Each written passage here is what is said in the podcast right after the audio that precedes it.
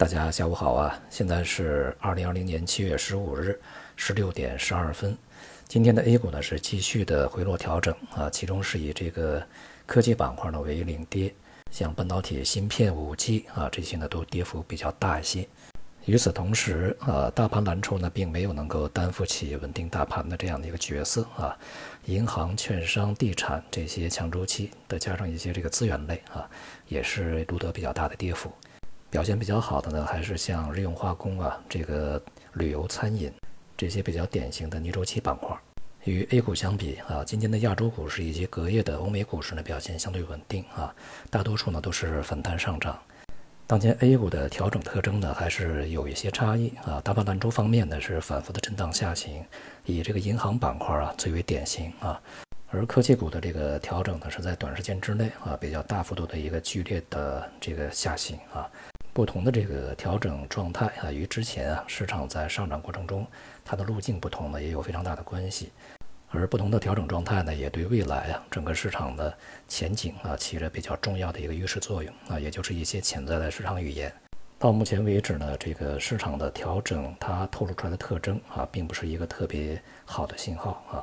关于未来的股市发展呢，这个。有很多的逻辑啊，其中一个呢就是国家政策牛，国家需要这个牛市啊。在前期呢，我们在社区里面也说过，这个所谓的政策牛呢其实是不成立的啊。这主要是去通过这个一些高层啊他们的声音呢来去揣测。在二零一五年股灾以后啊，金融就形成一盘棋啊，就是统一协调去监管的这么一个态势。而这里面的牵头者呢就是央行啊，当时是这个一行三会，那现在呢合并成一行两会。其中央行呢起着一个核心和领导作用，而央行的这个书记和银保监会的这个主席郭树清啊，在前面陆家嘴这个论坛上啊，就发表过明确的一个表态，具体原话呢记不太清啊，这个大概意思就是说呀，就是当前这个实体经济呢还没有恢复，还没有重启啊，但股市呢却是这个高歌猛进，金融市场和实体经济呢应该是背道而驰的啊，这样的扭曲是空前的，前所未见的。呃，也就是说，郭树清本人呢，对这个股市的上涨啊，是持否定态度的。那么，他代表着中国这个金融监管的最高层领导啊，所以说他的话呢，应该是代表一个政策的意图和方向。而在未来呢，这个市场的风格切换、板块切换呢，一定会出现啊。比如说，领头的由这个科技消费，呃，转变成为大盘蓝筹，也就是一些这个强周期、顺周期的一些板块啊。但是呢，这是需要时间的。顺周期的这些大盘这个蓝筹板块呢，它们的启动至少应该在经济也接近见底啊，甚至是未来有升温预期的时候呢，这些板块的行业才会表现非常好啊。现在显然呢还不到时候，而科技消费啊这些呢，这个估值呢已经相当高，它的上涨呢已经不具备持续性啊，而且呢在全世界基本上交易逻辑是相同的。由于我们现在这个市场开放啊，机构的参与者越来越多。外资的流动呢也是越来越多，所以说外部的逻辑呢也会这个引入到 A 股上面来。其中这个科技板块的上涨呢，就是外部逻辑的一个在中国 A 股里面的折射啊。那么因此呢，如果啊在未来全球科技行业啊出现一些这个下行的周期和调整，那么势必也会在 A 股里面形成联动。大体来说呢，对于未来而言啊，这个无论是强周期的大盘蓝筹，还是看它成长性的这些科技消费啊，一样。似乎呢都已经难以啊充当整个市场啊继续上行的动能，所以呢在 A 股里面似乎啊仍然关注的需要是那些逆周期的啊公用事业的这些板块，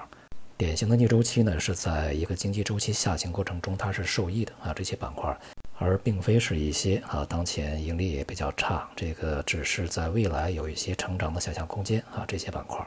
总体来讲呢，从这个幅度上啊，当前的市场调整呢仍然是比较正常的一个范畴。但是呢，我们可以从局部呢去看到一些信号啊，似乎对于未来呢，它的指向并不是特别乐观啊。这里面重点呢还是两个，一个呢就是这个大金融啊，像银行；那么一个呢就是科技啊，像芯片半导体这些。它们未来走势呢，会对整个市场的走势形成非常大的一个指引。今天的这个债券市场是明显的上涨啊，在前期稳定住底部以后，收益率的吸引力啊，逐步吸引买盘进入，同时呢，像股市的一些波动呢，也使这个跷跷板这个作用啊啊又调换了一个位置。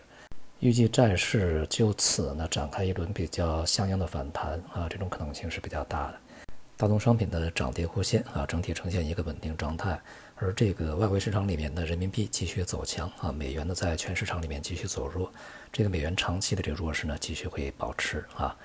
总之，对于 A 股而言，当前的状态是正常调整啊，但是呢，我们需要去重点提防的是这种调整啊，它接着发展下去啊，有可能就会改变了它的性质啊。这些从一些局部里面可以去看到蛛丝马迹。好，今天就到这里，谢谢大家。